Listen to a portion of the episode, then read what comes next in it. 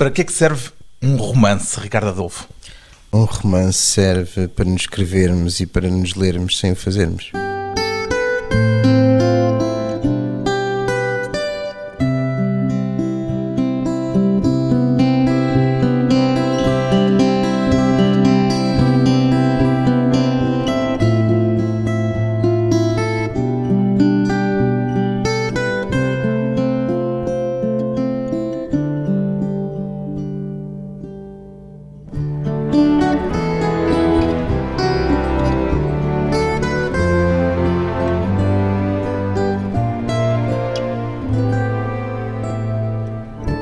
Ricardo Adolfo, 38 anos, escritor e publicitário, ou será o inverso? Há aqui uma ordem dos fatores, ou nem por isso, Ricardo Adolfo? Acho que depende dos dias. Há uns dias que sou publicitário só. Depende do que estiver a fazer no momento. Exatamente. E Mas na sua cabeça? na minha cabeça, na minha cabeça são as duas coisas, gosto muito das duas. E não abdicaria de nenhuma delas? Enquanto puder, não. Mas quem sabe um dia, se acho que já não consigo escrever mais ou se não posso trabalhar mais em publicidade. A razão da pergunta é porque muitos escritores têm o desejo de se tornar escritores a tempo inteiro. Não é o seu caso, então? Nada, antes pelo contrário, a vida de escritor é uma vida de dona de casa e eu não, não acho grande piada essa vida. Tornou-se publicitário antes de ser escritor publicado, pelo menos. Exatamente, eu comecei a trabalhar em publicidade aos 22 e comecei a publicar ficção aos 29. E já tinha sonhos literários nesse período em que se tornou publicitário? Não, eu comecei a escrever porque fui à publicidade procurar algo que mais tarde percebi que não estava lá, nem que lhe podia pedir, era injusto e que estava na escrita ficção. E o que é que é esse algo? Esse algo é algo que eu acho que é um bocadinho básico, que é uma necessidade tanto física como quase mental, espiritual de escrever. A noção de eficácia, que imagino que é decisiva em publicidade, também se aplica, no seu entender, à literatura? Não, acho que se vimos a literatura como forma de arte, a arte não é suposto ter uma função, portanto, logo não podemos lhe medir a eficácia ou não. Mas há romances que resultam e romances que não resultam, contos que funcionam. É uma expressão que se usa muitas vezes do mundo literário. Esta história funciona, esta história não funciona. Como é que entende este funcionamento a que eu estava a chamar eficácia, mas que pode chamar-se outra coisa qualquer? Obviamente há histórias que num plano mais imediato nós conseguimos medir se tiveram algum tipo de reação, se conseguiram criar a empatia desejada nos leitores, mas há histórias que não funcionam hoje e funcionam amanhã. E essa sobrevivência ao tempo é fulcral para quem escreve, é conseguir escrever para lá do tempo. Sente que está a escrever para lá deste tempo? Eu quando me sento a escrever não tenho essa preocupação. Tenho a preocupação ou tenho o desejo que o texto sobreviva, que envelheça bem. No entanto, agarro-me sempre a temas muito contemporâneos, tento tratá-los de uma forma quase atemporal. Pelo menos esse é o objetivo. O publicitário Ricardo Adolfo dá conselhos ao escritor Ricardo Adolfo sobre o modo como pode fazer funcionar melhor ou fazer com que envelheçam melhor os livros que escreve?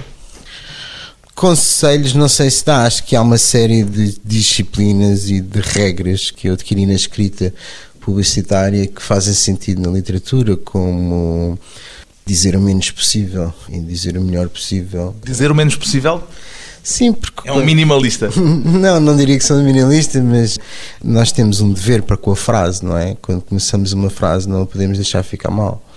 E quando as frases se alongam muito e nós percebemos que estamos a enredar só porque não conseguimos, de uma forma ou outra, grafar aquele sentimento, aquele desejo, aquela ideia, estamos a deixar a frase ficar mal, não é? Pois bem, Ricardo Adolfo é o autor do romance Maria dos Canos Cerrados, terceiro romance que publica, e nele regressa aos subúrbios de Lisboa, apesar de viver há mais de uma década no estrangeiro. O que é que o fez voltar à linha de Sintra, Ricardo Adolfo? Eu acho que sou, de facto, um escritor suburbano. Ainda tem coração suburbano? Tenho um coração suburbano, Vou usar uma expressão do Chico Barco neste caso. e sou um escritor de periferia, como alguém me dizia há dias. E é o território onde eu me sinto mais à vontade, é o território ficcional que eu gosto mais. Que eu acho mais. Durante quanto tempo é que viveu na linha de Sintra? Vivi toda a minha vida. Nasceu em Luanda, portanto não foi toda a sua vida. Exatamente, depois fiz alguns interregnos aqui e acolá, mas mais de 20 anos. E ainda tem muito presente essa vivência. Foi o período formativo da sua vida. Sim, há uma influência enorme na minha adolescência que foi feita na linha de Sintra, que está presente e vai estar sempre presente. Se calhar um dia consigo sair dos subúrbios, vamos ver. A Maria do seu romance será uma espécie de Misé, a personagem do seu romance anterior. Haverá alguma continuidade entre elas? Acho que são as melhores amigas. Acho que elas se conhecem, quase certeza. E um, um, dos objetivos para este romance foi finalmente fazer um romance sobre uma personagem feminina. O Misé, em parte, era sobre o personagem masculino. Que é ela verdadeiramente a protagonista? É ela e é uma voz feminina que eu ainda não tinha feito, portanto é natural que haja algumas semelhanças com a Misé. Esta é uma Misé que se passa por completo, pode-se resumir assim. Ela vive noutros dias, não é? Entretanto, a Misé já tem alguns anos e esta Maria vive, encontra-se de um momento para outro num momento de crise profunda, não? Conheceu alguma Maria dos Canos Cerrados? Conheço várias. Mas conheceu-as no período em que vivia cá ou quando cá vem ainda coabita com gente desse território? Conheci algumas quando cá vivia, entretanto fui conhecendo outras noutros países, porque nós somos todos muito iguais, no fim. Com essa experiência de vivências um pouco por todo o mundo, acabou por descobrir que as diferenças não são assim tantas? Ah, de certeza, nós somos todos muito, muito parecidos, temos é formas de nos expressar muito distintas, mas a essência é toda igual. Já o ouvi dizer que escrever é muito mais uma questão de empatia do que de imaginação, e por isso é que lhe perguntei se conhecia alguma Maria dos Canos Cerrados. Sim, que empatia é esta? Eu não acredito que seja uma pessoa com grande imaginação, acho que a empatia é a capacidade de nós sermos e sentirmos o outro. E é fundamental, se alguém está a escrever, ter essa capacidade de se pôr nos sapatos do outro e fazer o caminho do outro. No caso, fazer o caminho de uma personagem feminina, isso criou alguma dificuldade especial por ser uma mulher e não um homem? Não, foi ótimo, foi bastante libertador e é uma personagem muito desbocada, portanto foi mais libertador ainda. Ela diz coisas que provavelmente o Ricardo Adolfo não diria em público. Não, não diria. Ela é muito mais desbocada do que eu, eu não sou desbocado de todo. Um dos aspectos mais interessantes do seu romance, no meu entender, é justamente a linguagem. Como é que chegou a ela? Por tentativa e erro este é um livro que eu tenho andado a trabalhar já há muitos anos. Foram feitas várias pesquisas para este livro. Toma notas de expressões que houve ou de imagens que lhe ficaram na memória para depois as meter no livro? Não, eu acho que me lembro das expressões boas. Quando faço pesquisa a sério, tomo notas, obviamente, das situações, mas das expressões eu acho que elas vão ficando dentro de mim e depois vão vindo à superfície. Que pesquisa em concreto é que fez para este romance? Neste romance em concreto, fiz uma pesquisa específica de uma empresa que foi à falência a meio dos anos 90 que eu acho que foi uma coincidência interessante porque que é a situação que vive a empresa da Maria. Exatamente e é uma situação que nós vivemos muito hoje em dia em Portugal e eu gosto dessa atualidade mas ao mesmo tempo gosto também que o texto sobreviva não é? E fui achei que era uma coincidência feliz trabalhar isso. Fiz outra pesquisa no bar e salão de fogo do Nandos durante mais de 10 anos em... mas existe mesmo o Nandos o Nandos como Nandos não existe. Chama-se outra coisa. Chama-se outra coisa, senhor, até porque ele não é português. Mas existe, o bar existe em Amsterdão. Ah, em Amsterdão? Exatamente. Quer dizer que há aqui uma junção do subúrbio de Lisboa a uma situação que descobriu em Amsterdão. Com um espaço muito único e que de facto só mesmo em Amsterdão, em que num prédio de habitação um grupo de senhores decidiu abrir um bar com uma carreira de tiro nas traseiras da própria casa. Mas parece credível aqui na linha de Sintra. Eu achei que fazia todo sentido, se calhar até há, eu é que nunca os encontrei.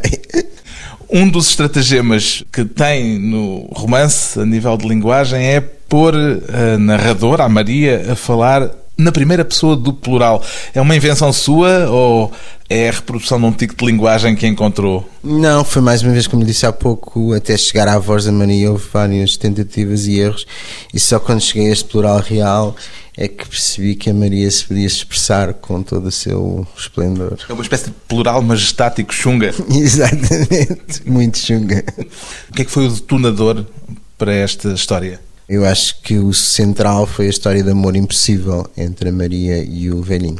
Maria, o velhinho, duas personagens de uma realidade que nos é próxima e que se junta a um bar que vem de Amsterdão, mas que neste caso está na linha de Sintra. Depois de um breve intervalo, voltamos com Ricardo Adolfo entre Tóquio e Rio de Moro.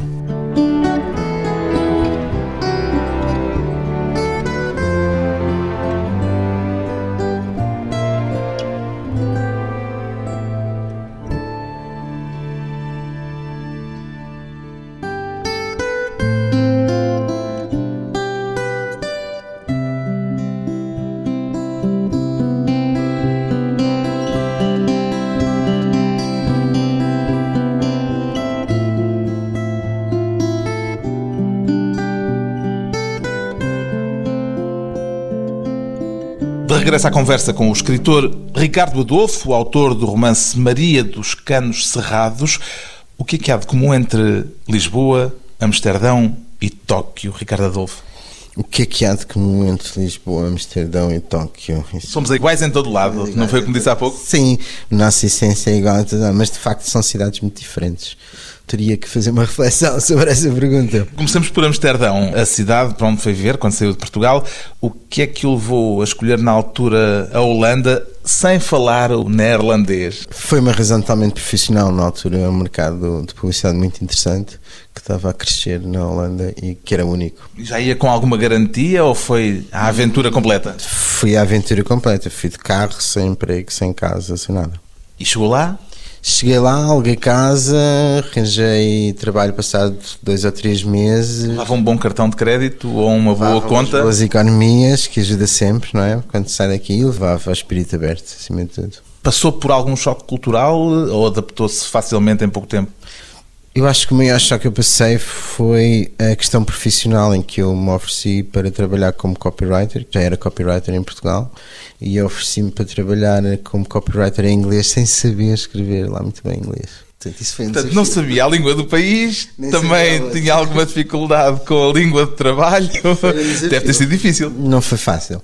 Teve momentos em que pensou retroceder e voltar eh, à linha de Sintra? Não, não tive momentos em que pensei voltar, mas tive momentos em que me perguntaram várias vezes se eu sabia escrever. E o que é que dizia nessas alturas? Como é que se desarrascava? Eu acho que a língua inglesa já não tem direito a ser de ninguém, não é? Somos obrigados a falar inglês. É o broken English. Exatamente, e é uma das minhas missões como escritor em inglês, é destruí-la o mais possível porque já ninguém tem o direito de reclamar nenhum inglês, portanto o inglês está para ser reinventado. E sempre foi essa a minha posição, foi de quem A tinha um ponto de partida superior porque vinha de um ponto de vista latino e que sabia outra língua enquanto eles não sabiam. E B, o inglês que eu escrevia, que era para uma audiência internacional, não podia ser nem o inglês de Manhattan, não podia ser o inglês de Seoul, porque só meia dúzia de pessoas é que percebem esse inglês e já que estava a fazer trabalhos campanhas de publicidade internacionais, o meu ponto de vista português ou, ou, latino da linguagem seria muito mais rico. Isso foi bem aceito? Mais ou menos. Quer dizer, entretanto também o seu inglês deve-se ter desenvolvido um pouco? Sim, inglês desenvolveu-se, mas é curioso, nós conseguimos fazer da nossa maior fraqueza o nosso maior ponto forte, não é? E faz sentido, isto não foi só eu a tentar enganá-los faz sentido que quando eu me sento a escrever algo ou com alguém que se senta a escrever algo que é de Nova Iorque e não fala mais língua nenhuma, eu tenho uma sensibilidade e tenho uma abertura e tenho uma vivência muito mais rica. Isso é válido em qualquer parte do mundo, mas provavelmente será aceite mais facilmente em Amsterdão do que, por exemplo, em Londres, onde também foi viver. Hum, sim, não, porque em Londres eles também têm só há um povo que eu conheço que não tem complexo de inferioridade, que são os americanos. Não é? Isso é um problema enorme para eles. Mas os ingleses também o têm. E têm um complexo grande de serem ilhéus e têm um complexo grande de serem ingleses. Só o facto de serem ingleses às vezes. O facto de terem perdido o Império, por exemplo. Também. E eu acho que nós, quando vimos do Sul, vimos com uma bagagem cultural e uma experiência de vida muito rica. Portanto, se o soubermos fazer, conseguimos facilmente pôr-nos numa posição de superioridade. E é curioso como, neste momento, os mercados mais internacionais preferem alguém com a nossa experiência de vida, que é multicultural, do que com alguém que nasceu nos subúrbios de Londres e que foi para as escolas inglesas, que é uma experiência muito limitada. O Ricardo costuma dizer que se sente facilmente em casa onde quer que esteja. De que é que precisa para se sentir bem onde está? Hum, eu tenho facilidade por natureza sou uma pessoa que anda na rua de uma forma descontraída e eu acho que isso é essencial. Para me sentir bem, bem, bem, preciso... Os mínimos olímpicos. Os mínimos olímpicos são SG Ventil e café. SG Ventil não deve ser fácil em Amsterdão, muito menos em Tóquio. É difícil, é uma operação de contrabando difícil de fazer, mas já, já a faço há 12 anos e está cada vez mais aperfeiçoada. Agora está a viver em Tóquio, não fala japonês também? Não, estou a aprender e é um desafio porque... Hum, Eu sinto que cada aula de japonês é como se me tivessem a pôr uma alavanca no cérebro e a tentar abrir e, as paredes vão cedendo até que vão partir um dia, não sei onde é que isso vai dar. Não se sente excluído sem poder entender aquilo que as pessoas falam no metro? Bem, no metro de Tóquio se calhar dormem mais do que falam, mas quando se anda na rua numa cidade onde não se conhece a língua, está-se privado desse primeiro contacto que é perceber, pelo menos o bichanar, sobre o que é que são as conversas. Sim, é óbvio que nos sentimos que os sinais são diferentes, o alfabeto é diferente, portanto tudo aquilo é estranho, nós estamos sempre a caminhar noutra dimensão, não é? Mas quando chegamos lá há como se houvesse um clarificado das regras, a primeira coisa a fazer é tirar o cartão da Alien. Isso existe mesmo? Existe mesmo. Portanto, cartão de alien. Cartão de alien. Não é de alienígena, é, é só de estrangeiro. Por acaso, uma vez pediram-me o meu cartão de alien e eu ri-me e disse: então eu é que sou o alien.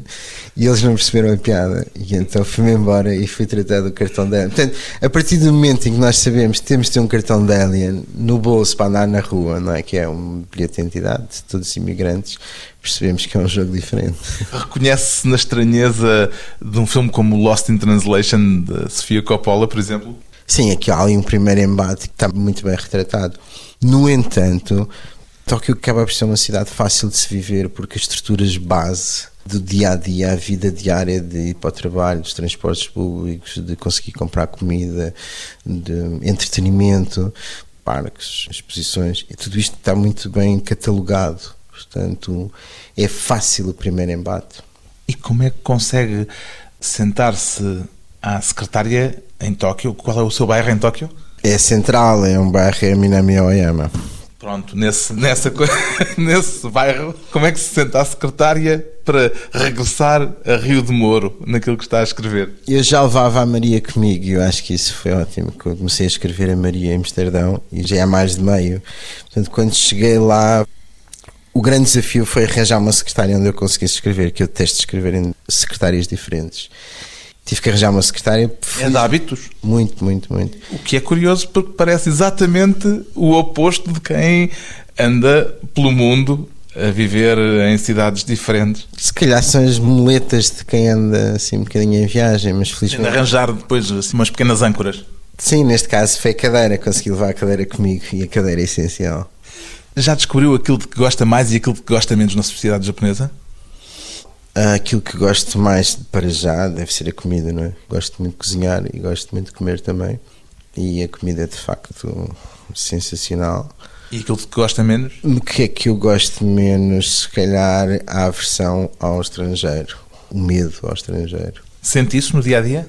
Sente-se, é uma sociedade, é uma ilha todas as ilhas têm alguma dificuldade em lidar com aqueles que vêm de fora, que também se nota isso em Londres. Não é? Sente racismo? Não, não sinto racismo na minha vida diária, mas ele existe, como é óbvio. Sente mais do que sentia na Europa? Hum, não sei, a Europa também é muito racista, não é? Mas eu felizmente acabo sempre me ver em ambientes mais educados. E quando há mais educação, as pessoas retraem-se mais em ser racistas, é? têm mais camadas por cima para tapar esse racismo. Mas eu acho que o racismo é transcultural, existe em todo lado. A distância geográfica, agora está do outro lado do mundo, falo ver Portugal com outros olhos? Hum, sim, sim, não. Eu quando me levanto. Sua opinião sobre Portugal, por exemplo, mudou desde que foi, desde que foi para o estrangeiro? Ah, mudou de certeza, desde que fui para Amsterdão e depois para Londres e agora para Tóquio. Acho que basta estar fora para a opinião mudar mas eu sinto-me muito ligado. O primeiro jornal que eu abro sempre é sempre um jornal português, esteja onde estiver. Portanto, a minha referência social e cultural continua a ser eh, Portugal. Com Acompanha as tricas políticas e tal de tento, Portugal? Tento, tento acompanhar, sinto essa obrigação. Se estou a escrever sobre Portugal, tenho que estar minimamente informado. Agora, é óbvio que há um tempo limitado de tempo para lermos o jornal, não é? E entretanto, temos que ler outros jornais, porque o mundo não é só Portugal. E depois vai à rua e a realidade que tem à volta não tem a ver nada com a realidade portuguesa. Sim, esse neste momento é o desafio, é tentar perceber qual é a notícia local. o que é que descobriu a respeito de Portugal no estrangeiro que nunca tinha percebido enquanto cá estava? Hum, o que é que eu descobri? Em termos pessoais, acho que descobri que gostava ainda mais de Portugal que aquilo que sentia. A ausência faz-nos sempre perceber as coisas de outra forma. Ao contrário daquela ideia do longe da vista, longe do coração. Sim, eu acho que é o oposto. Acho que quando finalmente não temos é que lhe damos o devido valor. Agora, eu acho que é fácil nós vivermos aqui e acharmos que. Acho que toda a gente faz isto, né? Achamos que isto é o centro do mundo e não é. Portugal é um país muito específico e muito periférico e a importância de Portugal no grande esquema das coisas é muito pequenina. Tem planos para regressar? Já não, acho que o mundo é grande, não é? Também vive algum tipo de choque cultural de cada vez que vem a Portugal? Choque cultural agora ao contrário? Choque cultural não, mas Portugal tem mudado nos últimos anos, né? mudou muito do final dos anos 90 para o início dos zeros e agora desde há um ano ou dois para cá noto, noto aquilo que toda a gente nota, não? É? que é esta crise medonha. Portugal visto de fora. Depois de mais uma curta pausa, vamos regressar com o escritor Ricardo Adolfo e o romance Maria dos Canos Cerrados.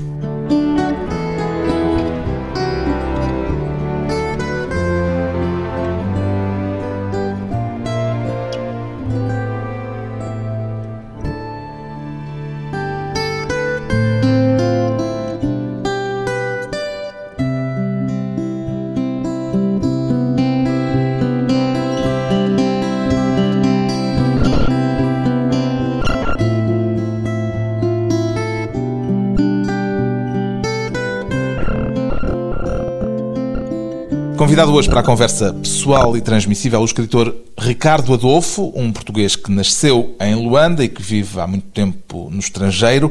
O que é que a literatura já mudou em si desde que começou a publicar Ricardo Adolfo? Nota alguma alteração? Hum, se eu noto alguma alteração, acho que aprendi imenso. Né? Escrever é sempre um, um exercício de autodescoberta. Já pensa mais em termos literários? não sei se penso mais em termos literários. Há uma reflexão quando escrevemos que é obrigatória, não é? E obriga-nos a crescer. Cresceu? Espero que sim. Agora, os livros que eu tenho escrito e publicado é que devem responder a isso ou não. Tem sentido que os seus livros estão, de alguma forma, a crescer também? Ou seja, que há uma evolução no seu trabalho literário? Eu acho que há uma segurança maior, não é? Nós, quando começamos a escrever, antes de mais, a palavra escrita é muito intimidadora, não é? E esse medo, que era um medo que eu, entretanto, já tinha perdido em publicidade, tenho sentido que esse medo se vai desvanecendo e sinto-me muito mais seguro quando abro uma frase. E neste livro tentei utilizar parte dessa segurança para testar outros limites do texto. Eu lembro-me justamente de ouvir dizer que a publicidade o ajudou a perder o medo das palavras e fiquei com vontade de lhe perguntar em que sentido, que medo é que tinha. Quer dizer, nós aprendemos, há uma parte da nossa educação que é feita com a palavra escrita e a palavra escrita ainda tem um poder enorme hoje em dia, não é? Portanto, tem uma seriedade e uma importância e tudo o que é escrito parece que de repente vira verdade. Ainda por mais hoje em dia, com tanta autopublicação, não é de todo o caso. E a publicidade deu-me esse exercício em que era preciso tratar as palavras por tu para elas dizerem aquilo que eu precisava que elas dissessem. Mas aquilo que os seus livros me parecem demonstrar é justamente uma facilidade até na forma como usa a linguagem de um modo descomplexado, com neologismos, com palavras escritas por aglutinação com outras, gerando uma palavra nova. Isso é um processo que lhe tem custado, não é uma coisa que lhe saia com naturalidade? É algo que eu gosto muito e que me sai com alguma naturalidade, a forma como tento grafar os diálogos, alguns neologismos que eu achei necessários para este último livro. São que... neologismos que ouviu previamente ou que inventou? Acho que uma mistura dos dois, mas também se calhar refletem um pouco, estávamos a falar antes, que era alguma maior segurança na escrita, uma maior à vontade em me expor mais e em tentar, se calhar, um terreno mais arriscado. Aqui há tempos dava como exemplos de autores com que se identifica especialmente José Cardoso Piro e Luís Pacheco. Provavelmente, entretanto, acrescentaram-se outros, não faço ideia, mas dizia até que foram os escritores com quem aprendeu mais. O que é que diria que eles lhe ensinaram? Olha, no caso de Luís Pacheco, que eu pensei muitas vezes enquanto estava a escrever este livro, acho que me ensina que os textos servem para lhes darmos um encher de porrada, não é? Não tem um respeitinho atávico pelas palavras. Não, eu gosto muito, uma vez a Luís Pacheco de perguntar-lhe um conselho para as gerações vindouras, não foi? E ele dizia puta que escolheu a todos. Portanto, eu recebi esse conselho à brigadinha e cá vamos nós, então. E, portanto, digamos que aquilo que era medo passou a ser eh, uma espécie de tocato lá com as palavras, a ponto de as tratar com esse enxerto de porrada a que estava a referir-se. Eu não sei se era medo, mas era um respeito muito grande e eu continuo a respeitar muito as palavras e a frase e o texto. Agora acho que hum, também temos que andar para a frente e temos que fazer com que a linguagem, a literatura, há bocado falávamos que a literatura como forma de arte não deve servir para nada, mas depois disso tem uma série de funções e uma delas é levar a língua para a frente. É? Enquanto escrevo, de certeza que há um pouco dessa preocupação inconsciente e há também uma preocupação em trazer algo da riqueza da linguagem oral para a linguagem escrita, não é? Que esta influência tem existido desde sempre. É isso provavelmente que é um pouco invulgar nos seus livros, por comparação, por exemplo, com a literatura brasileira, onde o neologismo é muito mais espontâneo. Sente essa diferença em relação àquilo que é normalmente o modo de tratar as palavras em Portugal, por comparação com aquilo que fazem os brasileiros. Sim, acho que eles se divertem muito mais. É? Lembro-me de estar a ler, por exemplo, o Reinaldo Moraes também durante estes últimos anos. Pornopopeia? Exatamente, que eu achei bem sacana. Ele divertiu-se para canaças a escrever isto, não é? E de facto, se a língua portuguesa é relevante hoje em dia em termos mundiais, é à conta dos brasileiros, não é à nossa conta, não é? E acho que eles têm um, à vontade e um drible da vírgula um jogo de cintura. um jogo de cintura com o ponto final e com a forma como escrevem, que para nós pode ser tudo. Eu gosto muito de ler antes de mais.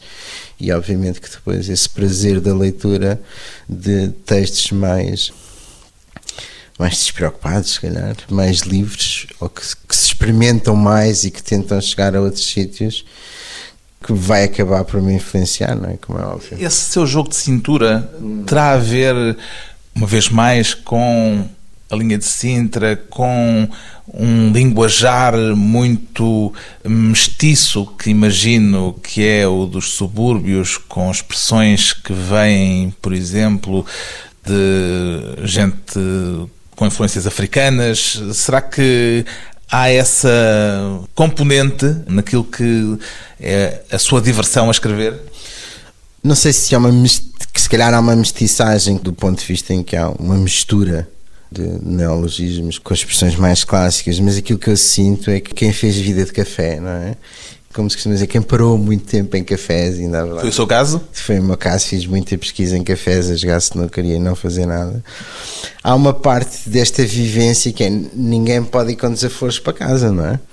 as horas passam-se também nestas picardias, é? nestas uh, desgarradas, estas conversas, nestas bocas que se mandam e que se recebem e que é preciso ter jogo de cintura para. Em que é preciso ter capacidade de linguagem para que depois não acabe tudo à pancada. Às vezes, se calhar, acabava à pancada. Sim, ou acabe de cabeça para baixo e nunca mais se pode voltar a ir ao café, não é? Porque são formas muito ricas de um ponto de vista linguístico de, de, de se passar o tempo, de não se fazer nada. E eu acho que é daí que vem este meu apego esta linguagem mais oral e esta picardia, esta guerra de palavras que é típica de quem passou muito tempo em cafés. E o Ricardo era bom nesse jogo de picardias de linguagem com a troca de bocas quando a coisa azedava? Não me lembro de alguma vez ter ido para casa de cabeça baixa, nem de ter deixado de ir a sítio nenhum por vergonha. Portanto, acho que se não era bom, tinha um mínimo de capacidade de sobrevivência para voltar lá no dia a seguir. Mas não era a questão do insulto, era a questão de dizer a coisa com a graça e o espírito suficiente para arrumar o outro. Sim, Será isso? É sempre necessário, volta na volta, partir os rins a alguém, não é? E... Partir os rins em imagem figurada. Exatamente, não é? E essa ginástica, essa capacidade ganha-se, de vez em quando levamos uma, mas voltamos para dar outra, não é? Tem ideia de alguma dessas picardias, alguma dessas trocas de palavras que lhe tenha ficado na memória, ou por não lhe ter saído tão bem, ou por lhe ter saído particularmente bem? Não, lembro-me de muitos personagens que eu acho que se tivessem tido outro tipo de, se calhar, de vida e de oportunidades teriam dado grandes contadores de histórias, porque é nestes sítios que se encontram os contadores de histórias mais puros, não é? E tenho pena que alguns não o tenham feito, não é? Mas é tão difícil escrever. Trocava os prémios que já ganhou na publicidade por um prémio literário reconhecido, Ricardo Adolfo? Neste momento, os prémios literários fazem-me falta, como é óbvio, não é? Porque em qualquer atividade é preciso ganhar prémios como um reconhecimento do establishment pelo nosso trabalho. Agora, os prémios de publicidade que ganhei, gostei muito de ganhar, portanto, não os trocava. Não quero que ninguém lhes tire. não, não, prefiro ficar com estes. Gostava era de ganhar outros. Sente alguma afinidade com aquilo que ultimamente tem publicado em Portugal? Sim, claro, eu gosto muito daquele caixote que chega de vez em quando com os livros portugueses. Apesar de agora ser mais difícil, é sempre mais difícil a FNAC ou a Vox chegar lá. Acho que até é impossível. É muito longe. É longe e as encomendas não passam, não sei porquê. Mas... Não passam na alfândega japonesa? Eu acho que eles nem entregam daqui. Viver no Japão é um desafio a vários níveis e para quem gosta de importar. Mas eu acho que o Afonso Cruz, que é colega de editora, que está a fazer coisas muito interessantes, acho que o Walter também, a Dulce Maria Cardoso também, e tive algumas coisas, exemplo, da Adília Lopes, enquanto estive a escrever isto. Eu acho que estamos num período particularmente rico. O que é que ainda espera da literatura, Ricardo Adolfo? Eu espero que me deem as respostas e as vidas e tudo aquilo que não vou vivendo no meu dia, que a literatura me dê desses mundos todos. Um escritor na primeira pessoa do singular, escrevendo sobre Portugal a partir do outro lado do mundo. Atualmente, Ricardo Adolfo vive em Tóquio. Foi lá que terminou o terceiro romance que publica, Maria dos Canos Cerrados, edição Alfaguara.